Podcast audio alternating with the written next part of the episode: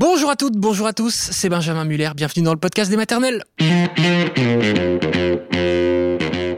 Le podcast des maternelles, podcast de France Télévisions, et aujourd'hui un épisode inédit sur un thème très important pour les parents que nous sommes, comment parler de la vie affective et sexuelle à nos enfants, à nos ados et même aux plus jeunes aussi. Comment les accompagner pour les aider à comprendre des notions si importantes comme celle du consentement, de l'intimité, du respect du corps ou encore de la lutte contre les différentes formes de harcèlement sexuel. À l'heure où trop de jeunes trouvent les réponses aux questions qu'ils se posent sur les réseaux sociaux et même sur les sites porno, nous allons dans cet épisode vous donner toutes les pistes pour aborder ce sujet intime et donc qui peut nous rendre un peu mal à l'aise pour être le moins maladroit possible car oui c'est possible, vous allez voir. Et pour en parler, trois invités, 5 étoiles. Chloé Thibault, bonjour. Bonjour Benjamin. Vous êtes journaliste, vous venez de sortir un livre très adapté à notre sujet qui s'appelle Hum Hum. Et si on parlait vraiment de sexe Je sais que je le fais mal, Hum Hum. Ah non, de mieux en mieux. je progresse, c'est aux éditions Webedia, euh, groupe Pila Intika. Bonjour. Bonjour. Vous êtes vous aussi journaliste et autrice de plusieurs livres qui se rapprochent de nos sujets et notamment le dernier 30 discussions pour une éducation antisexiste avec Elisa Régoulet, c'est aux éditions Marabout.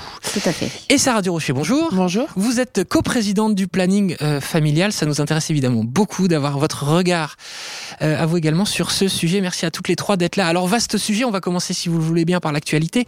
On a appris il y a quelques jours que le gouvernement réfléchissait à relancer la lutte contre les stéréotypes de genre à l'école en faisant mieux appliquer la loi sur l'éducation à la vie sexuelle et affective à l'école. Certains vont découvrir qu'il existe une loi, ou en tout cas qu'on encadre ces cours euh, à l'école. Sarah Durocher, est-ce qu'on peut rappeler ce qui est normalement prévu?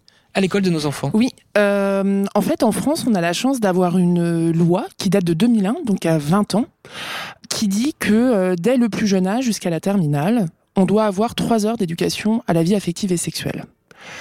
On est très loin du compte. Euh, nous, le planning, on intervient à peu près dans 3000 établissements. On rencontre plus de 150 000 jeunes. On intervient en primaire, on intervient au collège, au lycée. Souvent, on commence en fait en quatrième, troisième. Mais on fait déjà des constats, des stéréotypes et, euh, et qu'en fait, on, on, continue à dire que c'est vraiment une bonne loi et qu'il faut commencer dès le plus jeune âge, mais on est très loin du compte. Parce que trois heures, ça paraît pas non plus insurmontable sur une année entière? Alors non, ça paraît pas insupport... insupportable. C'est drôle comme lapsus, lapsus ouais. parce que c'est insupportable que ça soit pas mis en place, ça c'est certain. En fait, ça paraît pas euh, énorme, mais aujourd'hui on a du mal à évaluer réellement. Il y a eu un rapport euh, qui est sorti il y a pas longtemps dans Mediapart, il y a quelques semaines, qui démontrait qu'il y avait seulement 15% des jeunes qui avaient eu de l'éducation à la sexualité. Et donc, euh, bah, pour nous, c'est assez dramatique puisqu'on sait que c'est un levier hyper important pour lutter contre les violences de genre, contre le harcèlement, repérer les violences aussi. Et ça, on sait très bien et outiller et, les et personnes. Et puis même tout simplement répondre aux questions que se posent les, les jeunes, fait. parce que quand parce on en a ont 14-15 ans, on se pose énormément de questions. Et même avant, j'ai envie de, Ouais. j'ai envie de te dire, ça veut dire euh, dès le plus jeune âge, en fait, euh, on commence à s'intéresser sur qu'est-ce que c'est, qu'est-ce que c'est une Mm. fille, un garçon, qu'est-ce que c'est faire l'amour, embrasser, un bisou, toutes ces questions qu'on peut se poser, en fait.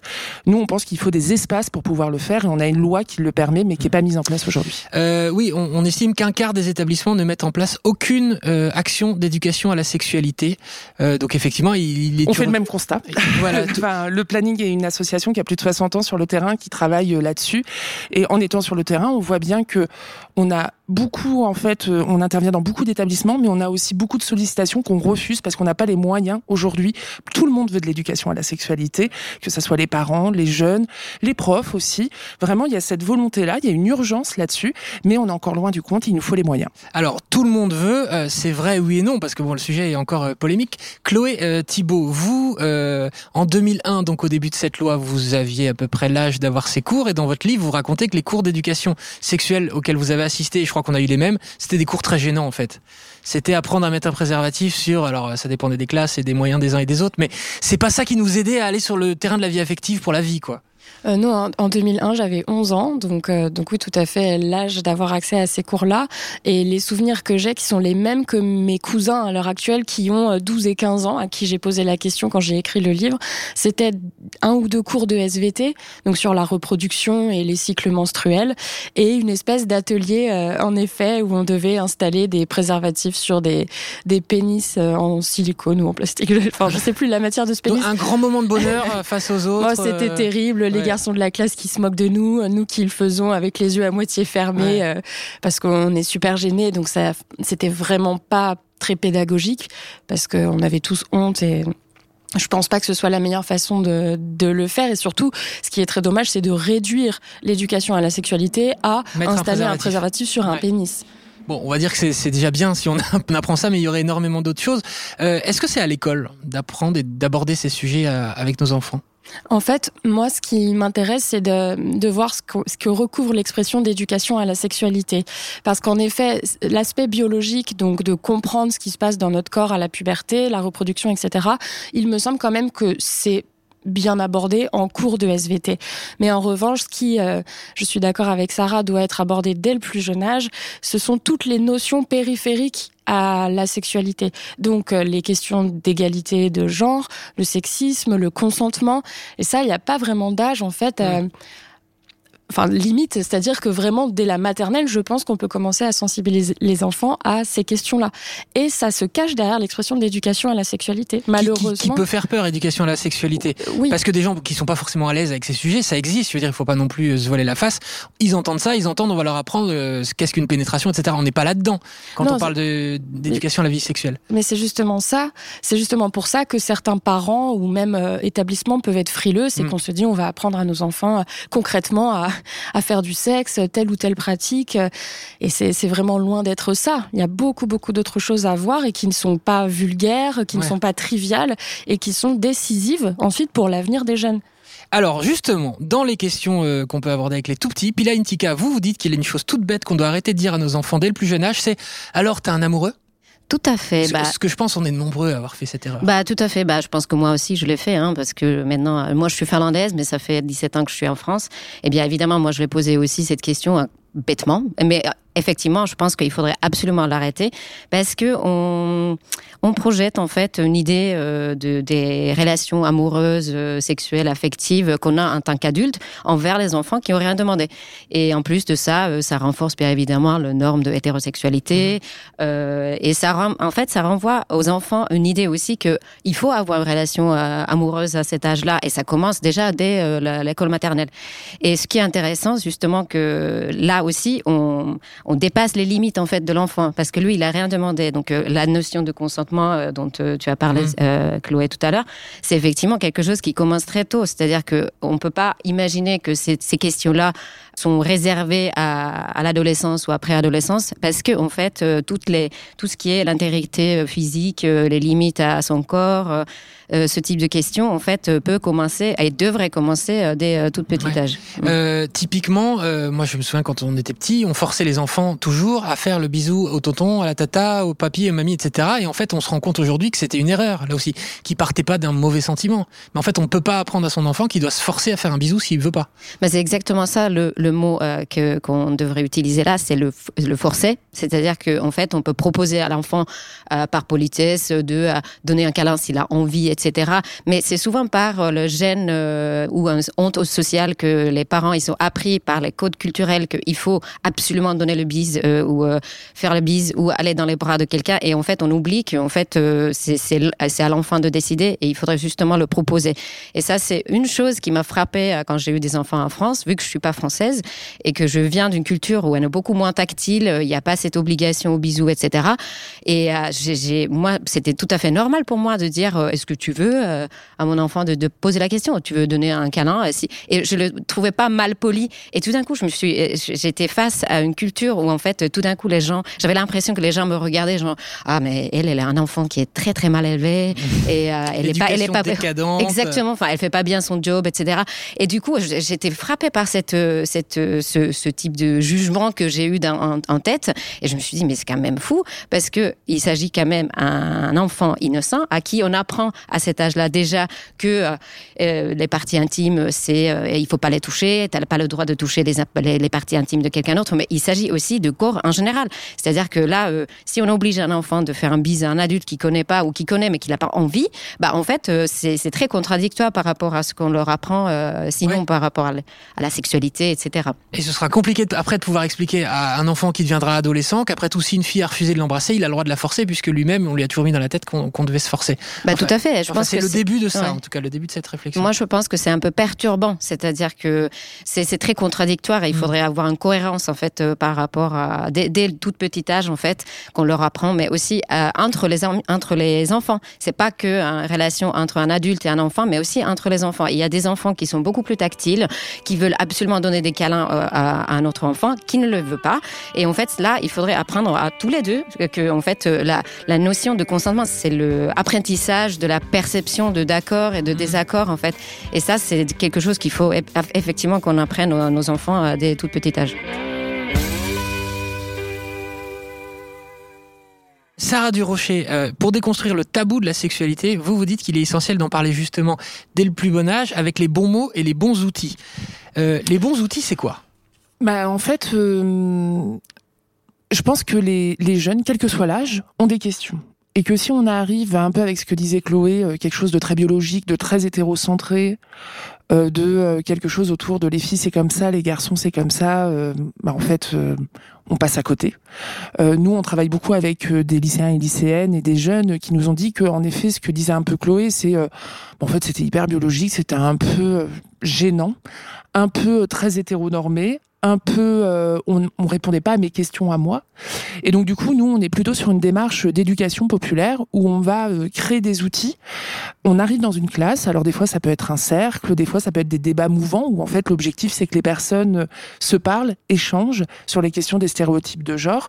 Ça va être des cercles un peu où on partage un peu notre ressenti et nos émotions sur, par exemple, nous on faisait un on faisait un constat au collège, c'est que quand on demandait à des quatrièmes, bah, est-ce que vous avez déjà été harcelé dans la rue, toutes les filles levaient la main. Et en fait, on leur disait, euh, les garçons réagissaient en disant non, mais des fois c'est pour rire, c'est pour draguer, euh, voilà, on est un peu lourd, mais bon. Euh. Et puis en fait, les filles, elles disaient, bah non, en fait, mon ressenti, c'est que ça me fait peur, ça me met mal à l'aise ça fait que je change ma manière de là où je vais aller marcher, la manière dont je vais pour m'habiller. En fait, les garçons ne voyaient pas du tout euh, ça, forcément. Donc, on va être vraiment sur euh, Et des ils sont sensibles quand même, j'imagine, quand ils entendent ces filles dire que pour elles, c'est Bien sûr, ils sont sensibles. D'où l'importance d'en parler. D'où l'importance d'avoir ces espaces-là pour en parler, parce que en plus, euh, enfin, moi, je, je, on prend souvent l'exemple de la pornographie, puisqu'on en parle beaucoup là en ce moment. Et en fait, euh, nous, euh, ces espaces-là où on part de la, parole des personnes, en fait, tout en mettant le cadre, évidemment, euh, d'un cadre très safe, non violent, etc.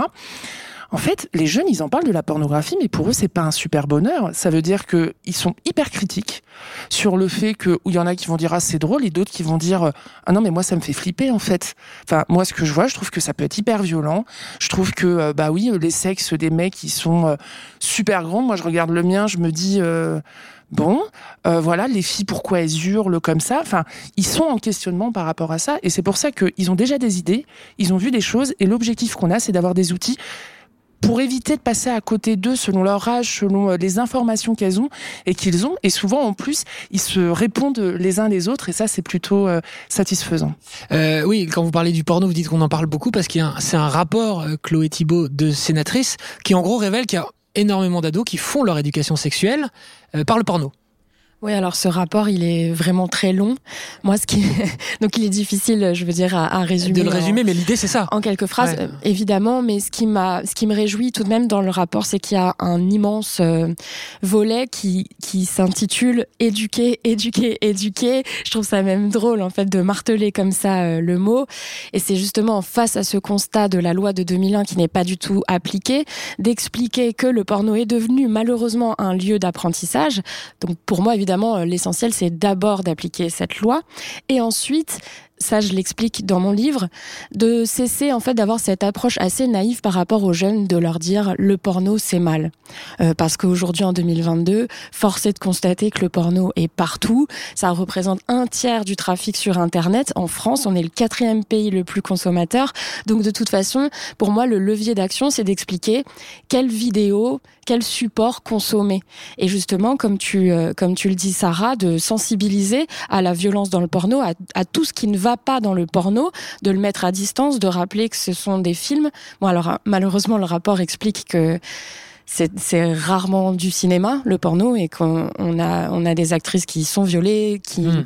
enfin qui n'ont pas des rapports consentis etc donc ça c'est vraiment le volet le plus effrayant selon moi du, du rapport mais en tout cas leur donner les outils pour mettre à distance ce qu'ils voient et en effet pour réagir à ce que tu disais dans les classes moi, lors des interviews que j'ai menées euh, dans la construction de mon livre, ce qui m'a effaré, c'était le constat d'un sexologue qui me disait qu'on n'avait jamais eu autant d'ados garçons qui souffraient de troubles de l'érection. C'est-à-dire qu'aujourd'hui, dès le plus jeune âge, il y a des, garçons qui n'arrivent pas à bander à cause de cette anxiété de performance qui est née de ce qu'ils voient dans le porno, de la comparaison avec des sexes euh, quasi inhumains euh, parfois. Et ça, je trouve ça terrible de se dire qu'aujourd'hui, nos ados ont déjà des troubles de l'érection. Ouais, effectivement, si ça commence dès l'adolescence, il y a un problème, mais la solution c'est quoi? Parce que de toute façon, ils vont en consommer. Ils vont en regarder la plupart de ces Mhm. adolescents. Donc c'est de compenser avec tout, tout ce discours-là. Mais après, s'ils sont confrontés à un film porno tous les soirs, enfin une vidéo porno tous les soirs, est-ce que c'est pas perdu d'avance un peu ce combat? Non. Alors, l'une des solutions, moi, dans, dans le livre, j'ai interviewé Olympe Degé, qui est une réalisatrice de porno alternatif. Euh, il y en a, comme ça, ce sont souvent des femmes en ce moment qui réalisent du porno alternatif, donc du porno qui met en scène autre chose que des rapports hétéronormés, euh, violents, où la femme est soumise, etc. Un porno qui met en scène le consentement, qui met en scène le port du préservatif. Le souci, d'ailleurs, je lui pose la question, c'est que ce porno-là, il est payant. Euh, la plupart du temps, plus difficile d'accès, donc quand on a 11, 12, 13 ans. Donc moi, ce que je, ce que j'aimerais, c'est que on tende de plus en plus à un porno alternatif qui représente tout ça, le consentement, le port du préservatif, etc. Mais surtout, puisque j'ai peu d'espoir, en effet, ça c'est assez pessimiste, en le fait que l'industrie totale du porno va être revue, euh, en tout cas ce sera vraiment pas demain cette révolution-là, et bien expliquer comme on le fait pour des films d'horreur, euh, quand on dit euh, le monstre ne sera pas sous ton lit, euh, tout ça en fait comme on, on sait le faire pour un film d'horreur, donner les mêmes outils pour la pornographie. Ce que tu vois, c'est pas la réalité. On n'attend pas des filles qu'elles soient comme ça. Là, quand elles crient, c'est pas réaliste. L'humiliation n'est pas euh, nécessaire, les Mm. femmes n'aiment pas être violentées, etc. Enfin, des choses toutes bêtes, mais qu'il faut juste euh, penser à rappeler. On prend souvent le modèle des pays du Nord. Euh, Pila, alors vous nous l'avez dit, vous êtes finlandaise. Est-ce qu'en Finlande aussi, on est en avance sur, ces, sur cette question précise, ou vous galérez comme nous? Bah, je pense qu'on galère partout, euh, en quelque sorte, mais niveau juridique, on est quand même un petit peu en avance. C'est-à-dire que là, il y a notre gouvernement qui a passé la loi de consentement, euh, comme en Espagne. Euh, C'est-à-dire, euh, ça, ça va être affec- affective, euh, effective à partir du 1er janvier, je crois. Euh, mais euh, en tout cas, euh, on, on a avancé en fait depuis quelques années déjà euh, sur cette question-là que euh, maintenant il faut un accord euh, un- pour un rapport sexuel. euh, sinon, sans, euh, sans oui, euh, c'est oui, c'est c'est interdit quoi. Enfin voilà. Euh, c'est quand même une des, une des bonnes choses du mouvement MeToo, qui n'a que 5 ans, on en parle en ce moment, c'est qu'on n'a jamais autant parlé du consentement depuis 5 ans.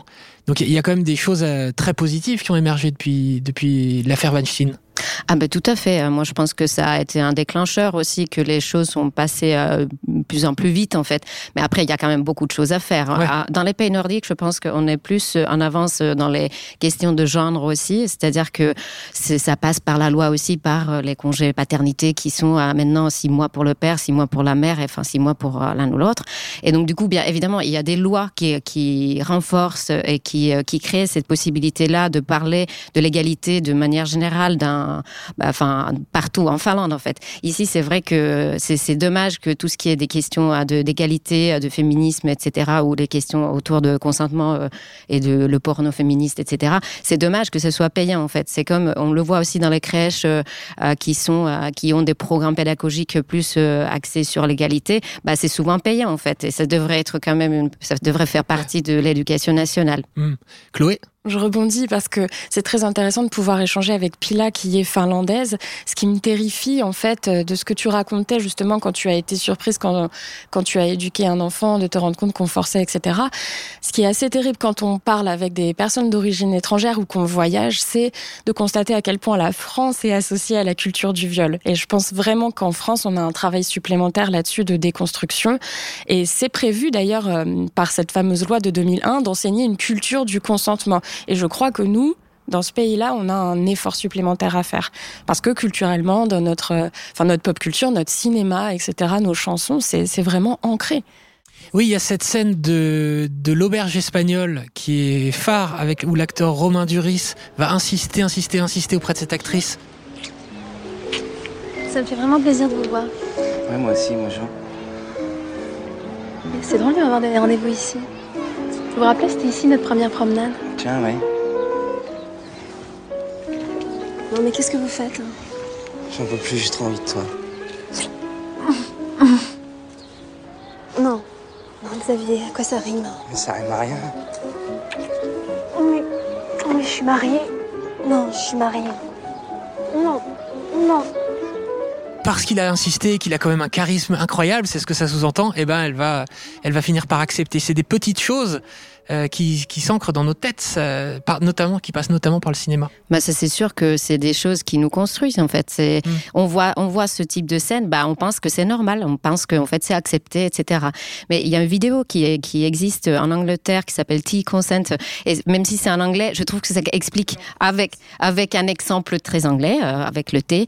Euh, mais euh, c'est, c'est, il y a des outils très simples à expliquer aux enfants dès tout petit âge que ce que ça veut dire. C'est-à-dire que même si tu as fait le thé et que tu- si tu insistes, tu insistes et l'autre ne le veut pas, bah oui, bah t'as fait l'effort, mais tant pis, c'est comme ça. Elle a dit non.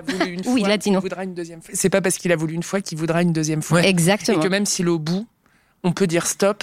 Euh, et on peut ne plus vouloir de thé même si l'eau est chaude. On est, on est Ce qui est obligé de- dommage, mais, mais enfin, sur le, sur le thé, l'eau l'écologie et tout ça, mais sur en tout cas la, la notion, je trouve que c'est des notions qui sont hyper simples. Moi, juste sur le MeToo, On pourrait en parler pendant deux jours. alors, on Euh, pourrait en parler pendant deux jours. Euh, Enfin, nous, les, les féministes aussi, ce qu'on dit, c'est que souvent on parle que les femmes ont libéré leur parole. Les femmes, elles ont toujours libéré leur parole. Nous, au planning, depuis euh, 60 ans, on entend les femmes dire qu'elles sont victimes de violences, de viols, même. Euh, c'est pas quelque chose de nouveau pour les associations qui sont sur le terrain. Ça, je pense que c'est mondial pour le coup.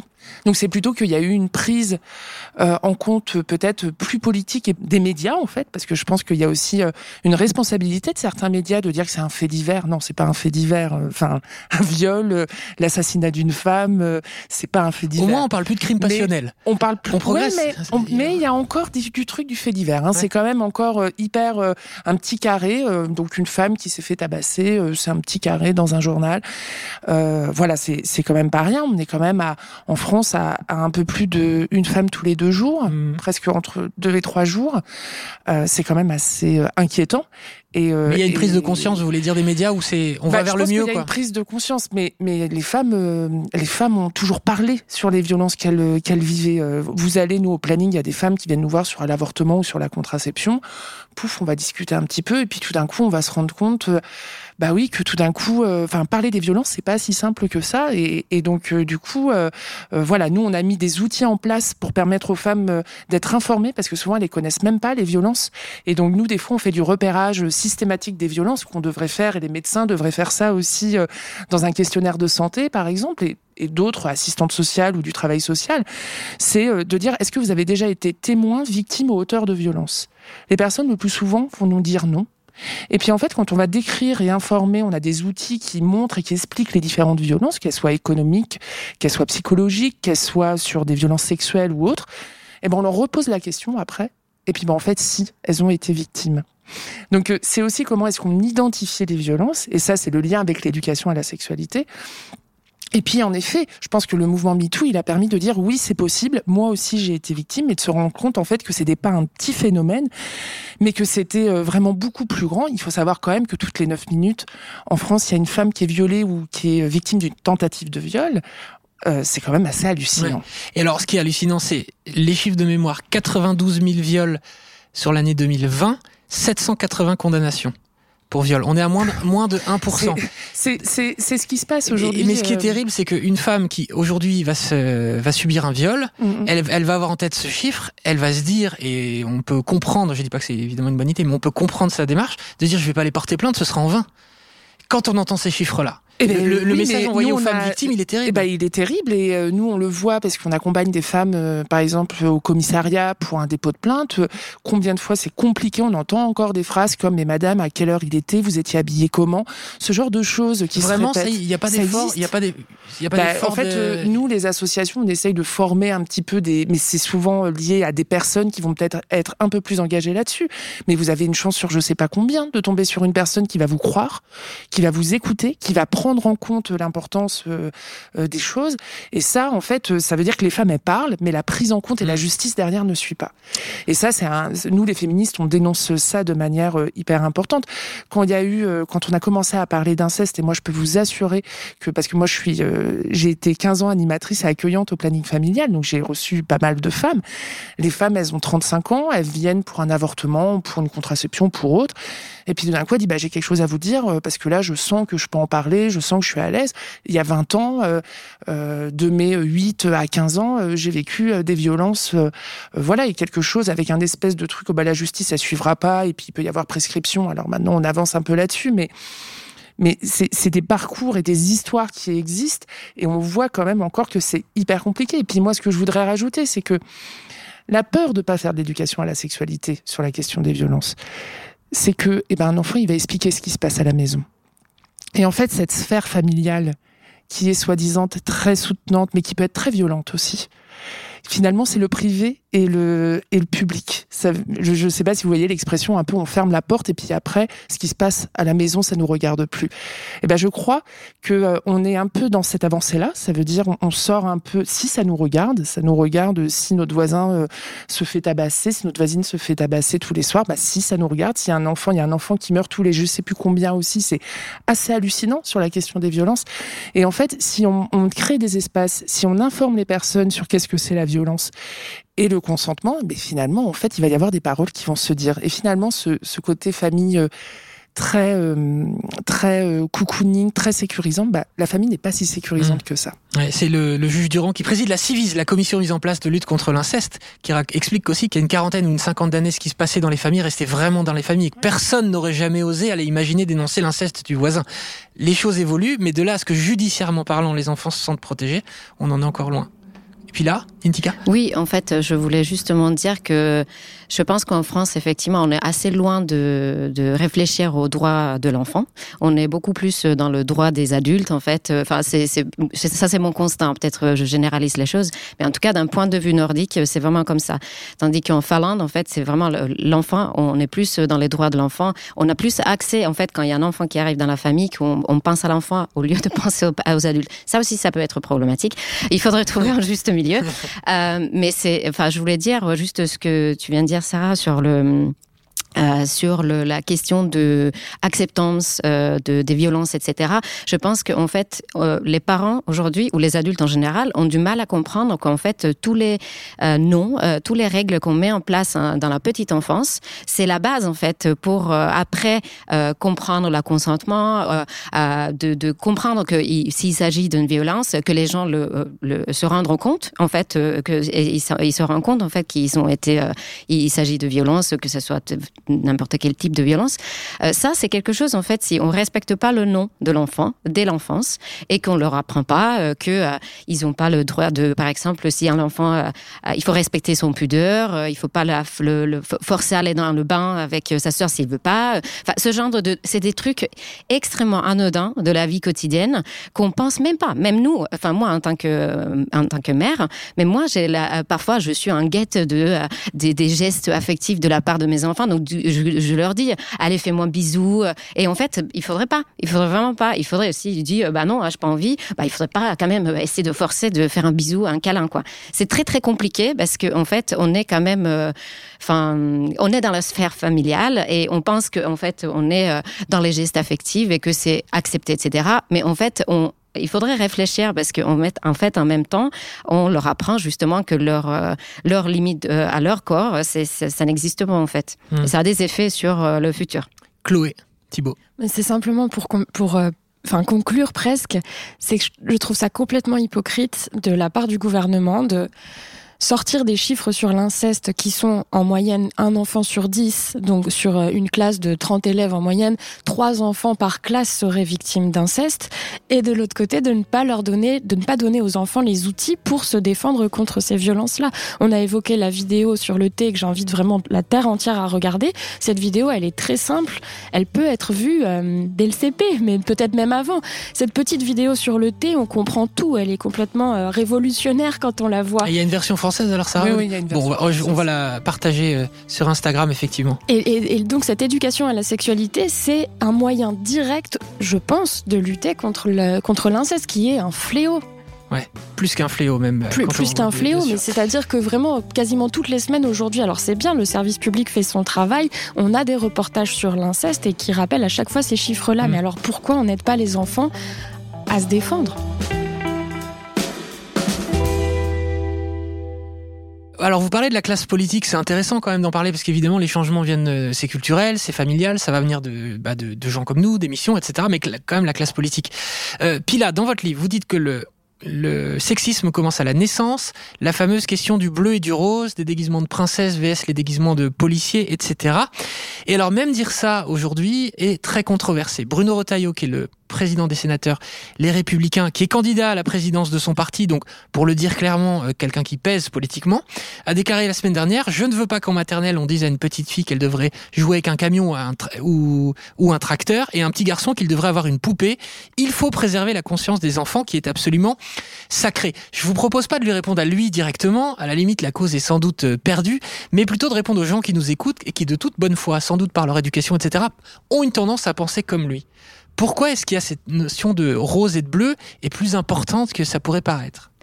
Bah, déjà, en fait, euh, je pense qu'il y a cette euh, tendance de penser qu'on veut nous enlever nos filles, on veut nous enlever nos garçons, on va les forcer justement à jouer avec les poupées et les filles avec les tracteurs. Quand il s'agit simplement leur donner le choix. En fait, c'est une question de choix.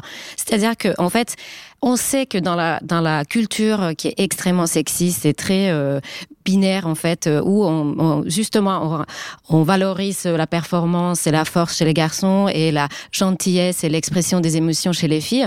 Bah, en fait, quand on vit dans cette société-là, en tant que parent ou euh, en tant qu'adulte, on peut proposer à l'enfant justement un peu autre chose pour élargir en fait les choix, de justement pas tomber dans le sexisme de base, de dire qu'en fait oui bon, ah, t'es un garçon donc euh, il faut que tu joues au foot et tu peux pas par exemple aimer, je sais pas, des, des poupées, etc. Et quand en fait ce qui me frappe le plus, hein, c'est que il y a quand même aujourd'hui les études, les scientifiques qui montrent et qui prouvent que par exemple jouer avec une poupée, que tu sois une fille ou un garçon, ça renforce l'empathie chez l'enfant. Donc je ne comprends pas pourquoi ça serait si horrible qu'un petit garçon pourrait euh, valoriser euh, ce côté empathique quand c'est quelque chose dont on a vraiment besoin plus tard aussi dans la vie. La crainte, c'est la perte de virilité. Bah je pense, mais en fait, c'est ça. mais, mais c'est ouf, en fait. Moi, je trouve c'est vraiment, vraiment, vraiment fou qu'on pense que, en fait, euh, la virilité, euh, ça, c'est une sorte de synonyme euh, à, à la. De machisme, à- de- machisme, à la performance physique, etc. C'est frappant ce que, ce que tu viens de dire, Chloé, sur euh, la, la performance des garçons, euh, jeunes garçons. Il faudrait qu'on puisse aussi euh, apprendre à nos enfants que à l'expression des émotions, euh, de leur donner des outils, en fait, que ces- ces- ces choses-là ne sont pas réservées aux petites filles et pas aux femmes. C'est pas leur euh, boulot euh, de euh, de savoir comment euh, être un être humain émotionnellement dans cette société.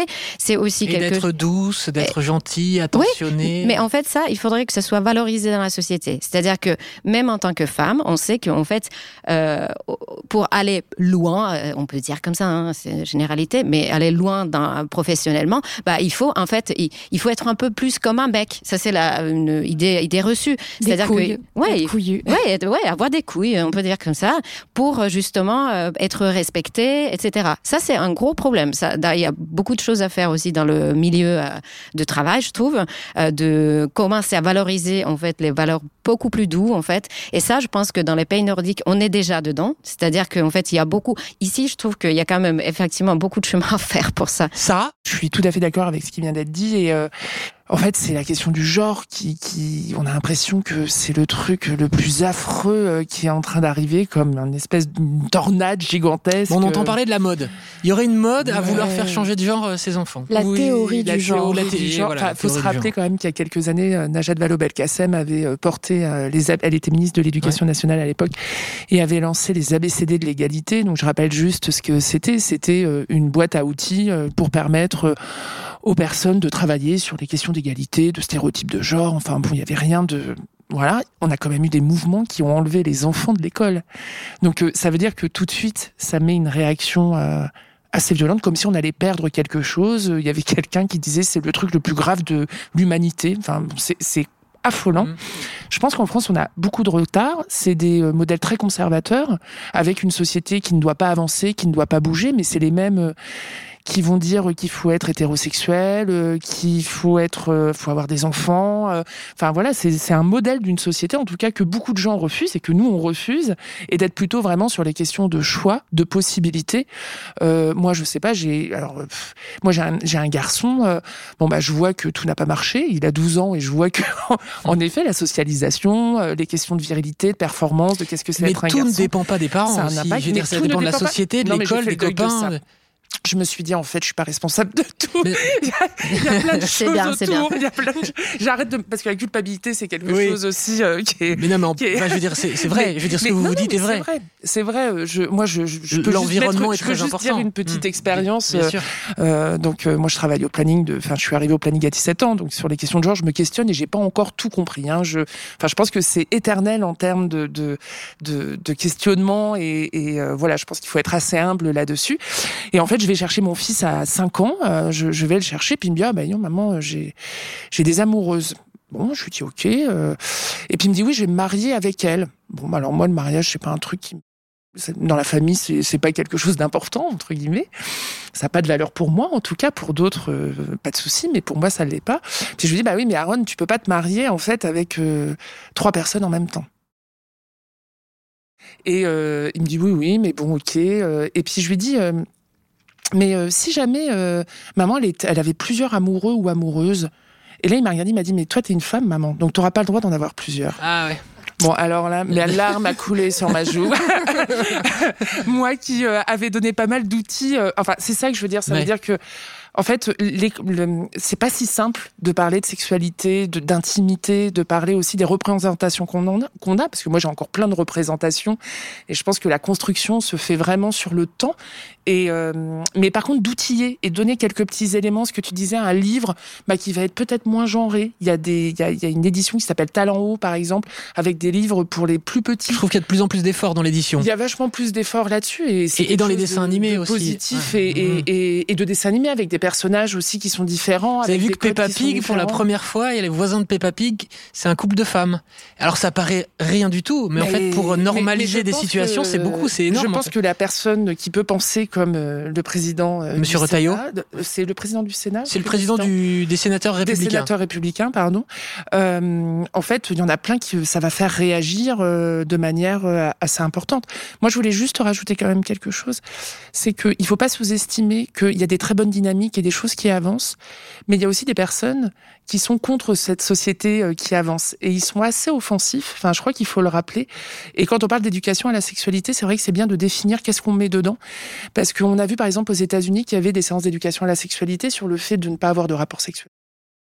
Euh, et qu'en fait, on voit qu'au niveau des violences, euh, où bah, en fait les personnes ne sont pas informées et que du coup, euh, c'est assez grave ce qui peut se passer, mais qu'il y a plusieurs formes d'éducation à la sexualité. Et nous, on voit aussi qu'il y a des associations qui peuvent intervenir où ça va être une éducation. Il faut être hétérosexuel, il faut être cisgenre, il faut c'est un papa, une maman. Enfin, ça existe aussi cette éducation-là. Mm. Et je crois que on a parce qu'on vit dans une culture, en effet, qui est très normée, qui est très patriarcale, euh, avec des rôles qui sont associés euh, au genre, ben, finalement, en fait, quand ça bouge un petit peu, des fois, il y a des choses qui, qui essayent de faire en sorte que ça se rétablisse, et ça, c'est assez dangereux. Et je pense qu'il faut pas sous-estimer ça.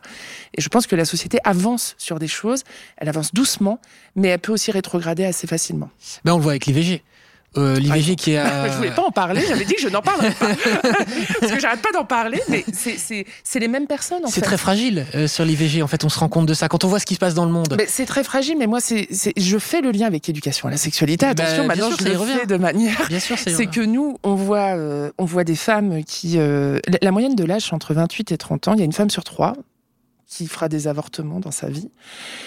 Et en fait, euh, nous, on voit des femmes qui nous disent Ah non, mais là, je vais juste aller à la pharmacie chercher un médicament. Ah non, c'est pas trop comme ça que ça se passe. En fait, les personnes sont peu informées de leurs droits. Et nous, ce qu'on pense, c'est que ça doit être dès le plus jeune âge, mais toute sa vie. Euh, Parce que c'est aussi informer sur la question des droits. Savoir que on pourrait rentrer dans une sexualité hétérosexuelle avec une pénétration. Euh, et de se dire, bah ouais, il y a un risque de grossesse, en fait. Et peut-être que je voudrais pas de cette grossesse. Si dès le plus jeune âge, on arrivait à mettre ça dans la tête des personnes, eh ben ça irait vachement mieux. Mais qu'on pourrait avoir aussi des grossesses qu'on désire ou pas du tout de grossesse. Mais en attendant, c'est des petites choses qui font que ça a un vrai impact si on les apprend dès le plus jeune âge. Et quand on voit la culpabilité des femmes, il y a des collègues à toi qui viennent souvent nous voir en disant on voudrait des témoignages euh, à visage découvert de femmes qui. C'est compliqué, hein C'est très compliqué. hyper compliqué. Et moi, par exemple, j'ai fait un Et- reportage. Et même, de pardon, mes des médecins, des médecins qui font. une vague euh, hyper Ah ouais. violente, quoi. Eh Ben alors voilà, c'est ce que j'allais dire. Il y a aussi des médecins qui pratiquent l'avortement, mais qui ne le signalent pas sur leurs euh, différents trucs de présentation Bah, parce qu'ils ont peur des menaces et des choses comme ça. Mais je pense que c'est un enjeu. Enfin, on voit avec euh, la première ministre italienne là qui vient d'être élue, c'est catastrophique. Déjà, c'était catastrophique en Italie l'avortement. Et sans parler de la Mais je Hongrie, crois la Pologne ou en Ou Hongrie, les États-Unis, il faut entendre Ouais, le mais- souffle du cœur Ouais. pour. euh, Enfin, voilà, je pense que c'est pas si loin que nous. Nous, on n'arrête pas de le dire depuis longtemps, mais je pense que en effet, et ça fait, c'est en lien avec euh, avec toutes les questions euh, de droit, de violence, d'information, de consentement. Pour moi, c'est vraiment un package qui fait qu'aujourd'hui, il y a des gens qui s'opposent à une société qui Mm. pourrait avancer là-dessus. Oui, c'est pour ça que cette émission, on parle d'un sujet, mais on en ouvre 50, mais on revient toujours à l'éducation des enfants. Pila Intika. Oui, alors je voulais juste rajouter euh, du, fait que heureusement aujourd'hui on a beaucoup plus de propositions, des livres qui se qui montrent un autre type de de, de famille, euh, des, sexualités différentes, etc.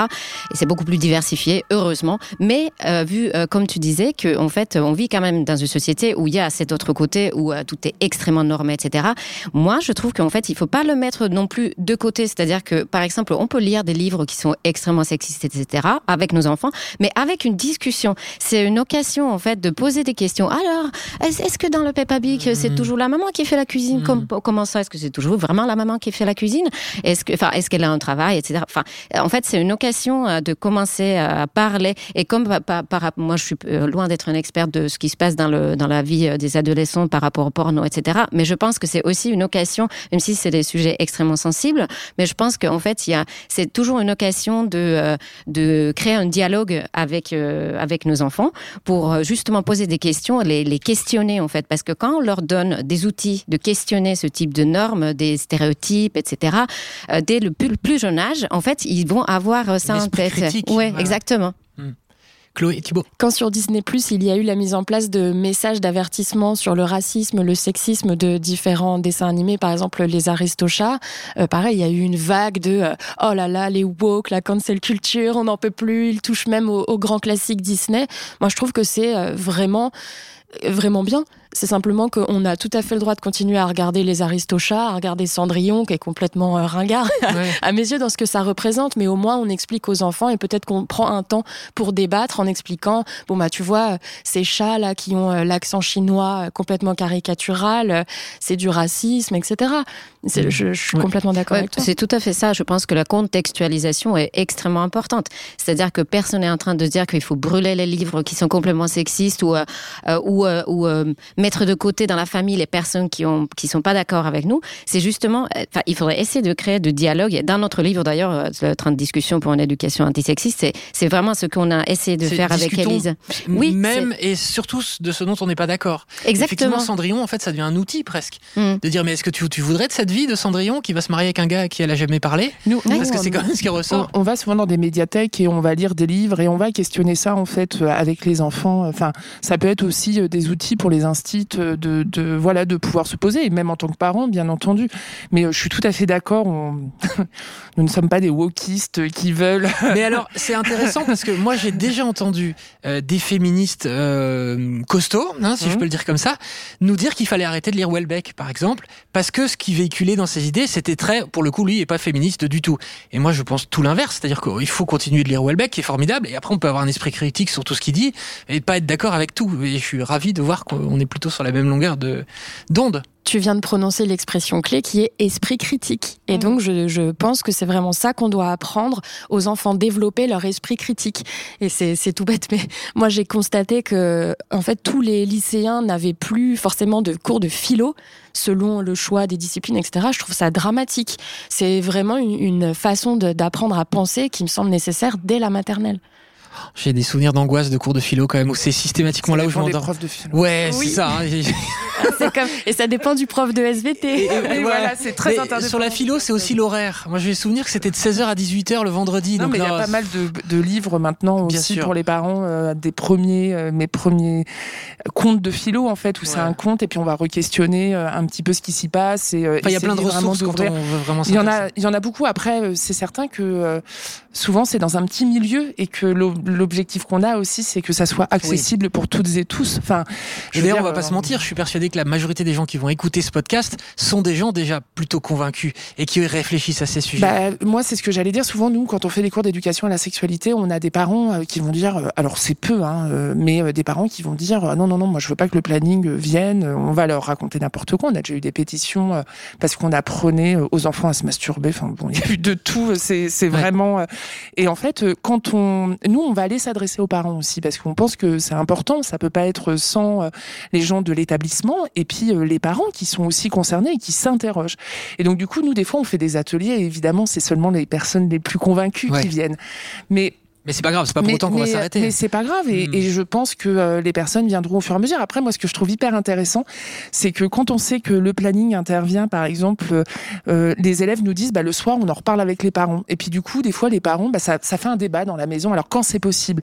Parce que moi, ce que je voulais dire, c'était aussi. euh, c'est pas si simple, comme on disait, de, de, de, de parler de, de, de ces sujets, en fait, parce que souvent, en plus, on va être dans la protection sur les questions de sexualité. Ça va être plutôt dans, quand on est parent, dans un, quelque chose de protection, donc on n'est peut-être pas les personnes euh, les plus, euh, les mieux à ce moment-là.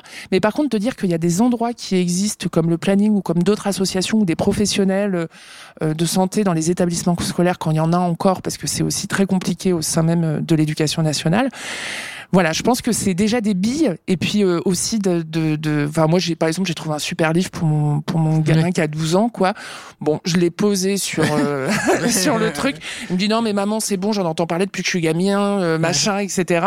Bah et finalement je vois qu'il le regarde discrètement. Donc voilà, Est-ce que c'était hum hum et si on parlait vraiment de sexe? Je sais. Non, non, je, je, je sais plus c'est quoi le nom, mais j'ai cherché, hein, j'ai vraiment essayé de. de, de- Bon, ce qui est intéressant, c'est que même quand on est très sensible à ces questions, ce qui est votre cas à toutes les trois, je lis euh, Pila Intika dans 30 discussions pour une éducation antisexiste. Même moi qui ai grandi avec Fifi Brin d'Acier en Finlande, je me suis déjà laissé convaincre par mes enfants d'acheter ou d'emprunter des livres horriblement clichés. Mais j'ai appris que ce n'était pas forcément une catastrophe. C'est. Heureusement. J'aimerais qu'on revienne, euh, enfin qu'on revienne, on n'est pas sorti, mais à la question de comment parler de vie sexuelle à nos enfants. Euh, Qu'est-ce qu'on répond concrètement à son enfant? Et là, il va falloir aider le plus grand nombre. Son enfant qui a 8 ans, qui vient vous voir et qui nous dit Papa, c'est quoi une fellation? On m'a parlé de ça à l'école. Qu'est-ce qu'on peut dire à 8 ans, 10 ans, 12 ans en fonction de ça? Est-ce qu'on répond? Est-ce que vous conseillez les unes les autres de répondre? De dire que ce sont des choses de grands, de dire que ce sont des choses qu'on fait quand on est amoureux, et ou alors de préciser exactement de quoi on parle. C'est compliqué. Hein.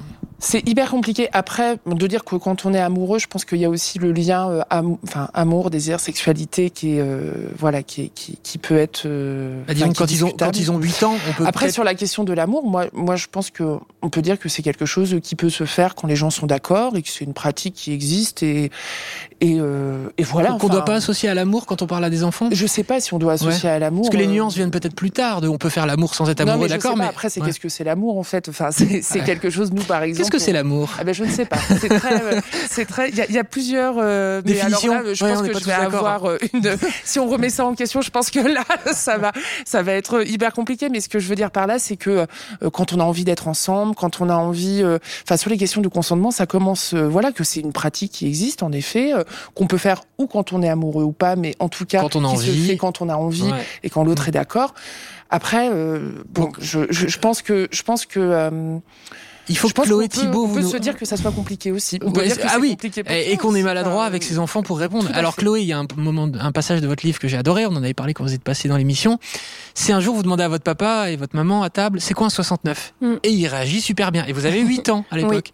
Il fait un dessin. Oui, il a pris une feuille et il a dessiné euh, le chiffre 69 en faisant des cheveux courts à, au 6, des cheveux longs au 9 et en me disant bon bah voilà, c'est ce que deux adultes euh, peuvent faire mais sans rentrer dans les détails et moi j'avais compris et j'étais assez euh, satisfaite de son explication.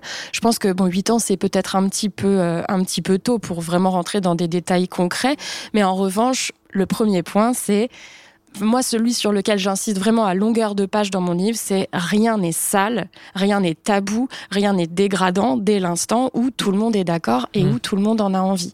Et ça, je pense que c'est vraiment très important de le marteler parce que les quelques fois où je suis intervenue en établissement scolaire, j'ai été assez frappée euh, qu'on me dise que le mot dégradant revenait. J'ai une infirmière scolaire dans un lycée parisien, donc euh, où je m'attendais pas du tout à entendre ce genre de choses, dont les élèves me disaient qu'elle leur avait répondu au sujet de la fellation, justement, que c'était une pratique dégradante pour les filles.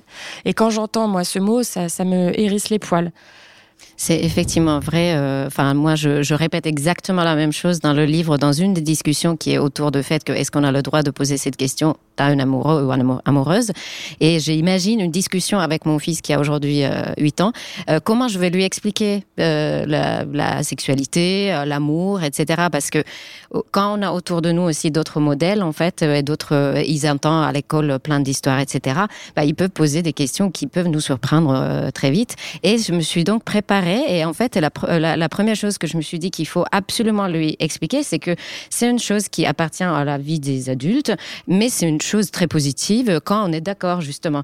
Quand tout, tout, tout le monde est d'accord, bah, c'est une chose euh, naturelle, Voilà, sympa. Tout le voilà. truc, c'est de lui dire, euh, c'est pour, euh, on, on peut le faire, etc. Ce n'est pas sale, mais pour autant, tu dois refuser. Si on marche quand même, c'est compliqué d'être parent sur ces questions-là. Je pense que c'est très compliqué, mais je pense qu'en fait, euh, finalement, il faut regarder le tea consent parce que c'est très très simple. On y revient. Enfin, le consentement est très simple en fait. C'est-à-dire que, bon, euh, oui, bien évidemment, les situations peuvent être compliquées, etc. Mais en tant que parent, on peut dire que dès que tu es d'accord, que tu es d'accord euh, physiquement ou psychiquement, enfin, on peut aussi expliquer que parfois on peut, euh, on ne sait pas comment réagir à un geste qui nous gêne, mais on ne sait pas pourquoi. Bah, ça, ça raconte quelque chose et on a le droit d'en parler, on a le droit de le dire. Et ça, ça veut dire que si on, on, on dépasse certaines limites euh, qu'on a psychiquement ou physiquement, ou euh, d'un point de vue d'esprit, euh, je ne sais pas, euh, du coup, on a le droit de le dire et le- l'exprimer. et on n'est pas obligé de passer à l'acte, etc. euh, si on, enfin, si n'est pas d'accord, quoi. Et moi, je, je voulais juste te dire aussi qu'il y a les mots qu'on entend en tant qu'adulte. Euh, et les mots que eux ils ont. Nous on le voit, on travaille aussi beaucoup auprès de personnes en situation de handicap euh, et des jeunes aussi, où on sait quand même qu'il y a 80% euh, de violence. En fait, 80% des filles ont été victimes de violences. euh, et en fait, euh, moi je, je sais que des fois on a des éducateurs qui viennent nous voir ou des parents qui viennent nous voir en disant Oh, elle a eu un rapport sexuel, elle a, elle a fait l'amour. Et puis en fait, quand on parle avec eux, on se rend compte que bah, ils étaient juste allongés, habillés, euh, et que la projection que nous on pouvait avoir, c'était pas du tout celle-là. Et je pense que voilà, c'est c'est c'est aussi les mots qu'on met derrière. Et je crois qu'il y a quelque chose autour du vocabulaire et autour du mot à dire. Mais euh, mais où est-ce que tu as entendu ça Euh, Toi, pour toi, qu'est-ce que c'est De re-questionner aussi ce que lui ou elle ont entendu. euh, là, si on revient sur la question de l'enfant, c'est aussi de savoir un petit peu. D'où est-ce que ça vient? Alors peut-être que lui-même sera super gêné, mais en tout cas de, de dire qu'il y a une possibilité d'en parler. Je crois que c'est déjà très ambitieux en tant que parent de se dire. euh, Ah bah, c'était l'exemple du il y a un 69 espace. dessiné. Voilà, que ça veut dire Chloé, qu'il y a vous un avez dû espace comprendre possible. que da- dans votre famille, c'était cool, on pouvait parler. Oui, mais alors deux, deux choses pendant que je les ai en tête. La première, justement, se fait vraiment se méfier du vocabulaire parce qu'on sait que les agresseurs, et surtout dans les cas d'inceste, jouent sur les mots et ancrent des expressions dans la tête de l'enfant, par exemple en disant, euh, c'est terrible hein, ce moment-là, mais euh, euh, papa te fait du bien, papa te fait un câlin, ce qui fait que ça protège l'agresseur de la réalité, de ce qui se passe vraiment. Donc vraiment se méfier des mots, c'est pour ça que c'est important de nommer les choses, Ou alors, euh, un... c'est notre secret. Oui, ben ça. Puis là, vous dites sois gentil, fais un bisou dans, dans votre livre. Oui, enfin voilà, ce, euh, ce genre de petites phrases qui sont trompeuses, parce que si l'enfant les répète, on va pas forcément euh, se, se dire qu'elle gentil, recouvre oui, quelque chose de bien, grave. hein. Et la deuxième chose qui est une astuce quand même très importante pour les enfants sur l'éducation sexuelle, c'est de ne jamais se baser sur sa propre sexualité de parent. Non. Donc par exemple, dans le cas du 69, euh, mon père n'aurait jamais dû répondre euh, "Oh ben on le fait tous les soirs avec ta mère." voilà. Mais ça c'est important Non, parce qu'on on peut avoir tendance à se baser sur soi Non, mais ne pas se donner un exemple et ne pas fouiller dans la sexualité de son ado. Euh, voilà, faut vraiment rester général et parler de la sexualité globalement. oui, mais... meilleur conseil peut-être. On ne parle jamais Ouais. de sa sexualité à ses enfants. Je Mais pense qu'ils certains parents le font, hein. Bah oui, mais on par maladresse aussi, pas uniquement par euh, esprit pervers. On sait pas toujours. Bah non, mais c'est pour ça que c'est si gênant, c'est que ça renvoie à sa propre sexualité et par rapport aux propres normes que l'on a. Et c'est vrai qu'il faut, il faut aussi respecter le pudeur de l'enfant. Ouais. C'est-à-dire que s'il dit, euh, bon, là, là, non, c'est trop, il faut pas insister non plus. En fait, on peut, justement, je pense que c'est c'est super de penser ça en tant que parent qu'on peut proposer. On peut créer une atmosphère, une ambiance dans la famille où, en fait, ces sujets ne sont pas tabous et on peut en parler, etc. Mais c'est vrai qu'en fait, souvent, quand on parle de l'éducation des petits enfants, enfin des petits, euh, en fait, souvent on éduque les, les parents, en fait. C'est-à-dire que les, les livres que nous on a écrits, Ouais. par exemple, sont aussi pour les parents, pour qu'ils se, ils se s'éduquent eux-mêmes, Ouais. en fait, sur ces questions-là. Bon, à toutes les trois, est-ce qu'on peut dire qu'on vit quand même une période qui est géniale? On a de la chance de pouvoir euh, débattre. Les choses avancent quand même, les choses avancent vite. Il y a encore énormément de boulot, mais en tout cas, c'est si on reprend avec il y a 40 ans, où les gens à la télé, dans les micro-trottoirs, assumaient l'inceste, par exemple, on se dit bon, il y a du travail qui a été fait. Non mais Sarah, je vois que vous me dites, vous vous dites tellement qu'il en reste trop que Oui. il Non, non, vous dites il, déconne celui-là. Non, mais c'est parce que c'est c'est la frustration du, mi- du militantisme que ça, ça n'aille pas assez Oui. vite, en fait. euh, Mais à l'échelle de, mais, euh, de l'humanité, de l'histoire des relations c'est- c'est entre un- les. C'est un, c'est un- c'est un projet gigantesque en fait, euh, mais euh, mais en effet, moi je pense que les, les choses arrivent. Moi je vois que les jeunes ont vachement l'esprit critique aussi sur les choses et, et se et questionnent. bon, on voit d'autres mouvements aussi, euh, des jeunes qui vont vers d'autres mouvements qui sont un peu plus inquiétants euh, sur les questions d'avortement par exemple ou, ou ce genre de choses, mais moi, je, je, j'ai envie d'être positif, sinon j'arrêterai. Oui. Mais, euh, mais euh, moi, je pense que, euh, voilà, en tout cas, il y a une richesse, il y a des paroles, et encore une fois, enfin, je crois que aussi sur la question des violences, la question de croire les personnes, c'est quand même assez essentiel. Et on voit tous les débats médiatiques qu'il y a sur les violences au sein de partis politiques Mhm. ou autres. On entend des choses qui sont assez euh. Alors après, il y a une question de croire, et puis il y a une question des moyens, de la justice, de la police, des formations, tout ça, c'est des choses qui nous Oui, dépassent. C'est ce qui s'est passé en fait euh, sur le livre. Où euh, la personne parlait de l'inceste, en fait, il y a plein de femmes euh, qui se sont dit, bah moi, la justice va suivre aussi, donc elles se sont pointées au commissariat. Le Elles livre de Camille parlé- Kouchner. Tout à fait. un- Elles ont parlé en fait, et puis on s'est rendu compte que ça allait pas aussi vite et que, euh, bah, mine de rien, on n'est pas non plus égaux en termes d'information, d'accessibilité euh, aux choses. Et je crois que je crois qu'on avance quand même, mais que en tout cas les femmes sont très courageuses de pouvoir parler euh, de toutes ces violences. La Familia Grande, le livre de Tout Camille Kouchner, et c'était. Hélène de Fougerolles, je crois, l'actrice dont je parlais tout à l'heure sur l'auberge espagnole, qui est par ailleurs un film sympa. Hein, euh, il est pas Toute question. la trilogie. Euh, toute la trilogie est très Je bien, mais, souviens plus du tout. vous vous souvenez plus de cette Mais scène Non, non, non. Eh je, ben, je- mais je vais regarder. du coup. mais, le film est super, hein, euh, ça donne envie d'aller en Espagne, tout ça, mais bon, voilà, il y a ce petit, il y a ce petit sujet. Je peux rajouter quelque chose Oui. Il y a un numéro qui s'appelle Contraception, IVG, Sexualité, qui est le numéro du gouvernement. C'est le 0800 08 11 11. Et j'invite aussi les parents, s'ils ont des questions, ça veut dire qu'on répond aux personnes directement, mais on répond aux jeunes, on répond aussi euh, euh, aux professionnels de santé qui peuvent s'interroger, qui sont pas tout le temps formés. Euh, et les parents, faut pas hésiter à, voilà, à aussi aller voir les associations et les numéros qui existent. Et pas hésiter à aller voir le planning familial.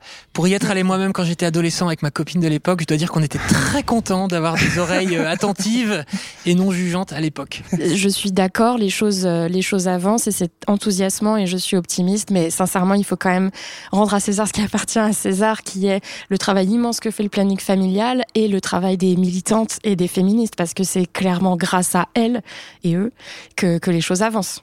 Et s'il y a une chose positive qui s'est passée ces derniers jours, c'est que Annie Ernaux a quand même gagné le, Eh le- oui. le Nobel de littérature.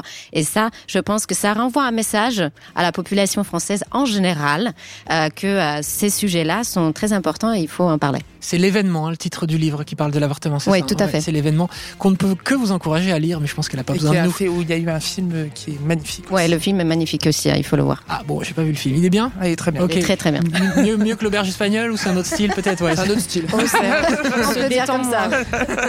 On se détend moins. Merci beaucoup à toutes Merci. les trois. C'était passionnant. Chloé Merci Thibault, votre livre s'appelle Hum Hum. Et si on parlait euh, de sexe aux éditions, aux éditions Webedia Group, Pila Intika avec Elisa Régoulet. Vous avez donc écrit 30 discussions pour une éducation antisexiste et Sarah Durocher, coprésidente du planning familial. Merci beaucoup. Merci à Alexandre. Merci beaucoup. Ferreira qui réalise cet épisode. Et merci à toutes les équipes de 2P2L et de France Télévisions. On se retrouve tous les matins, 9h20 sur France 2. Ciao tout le monde.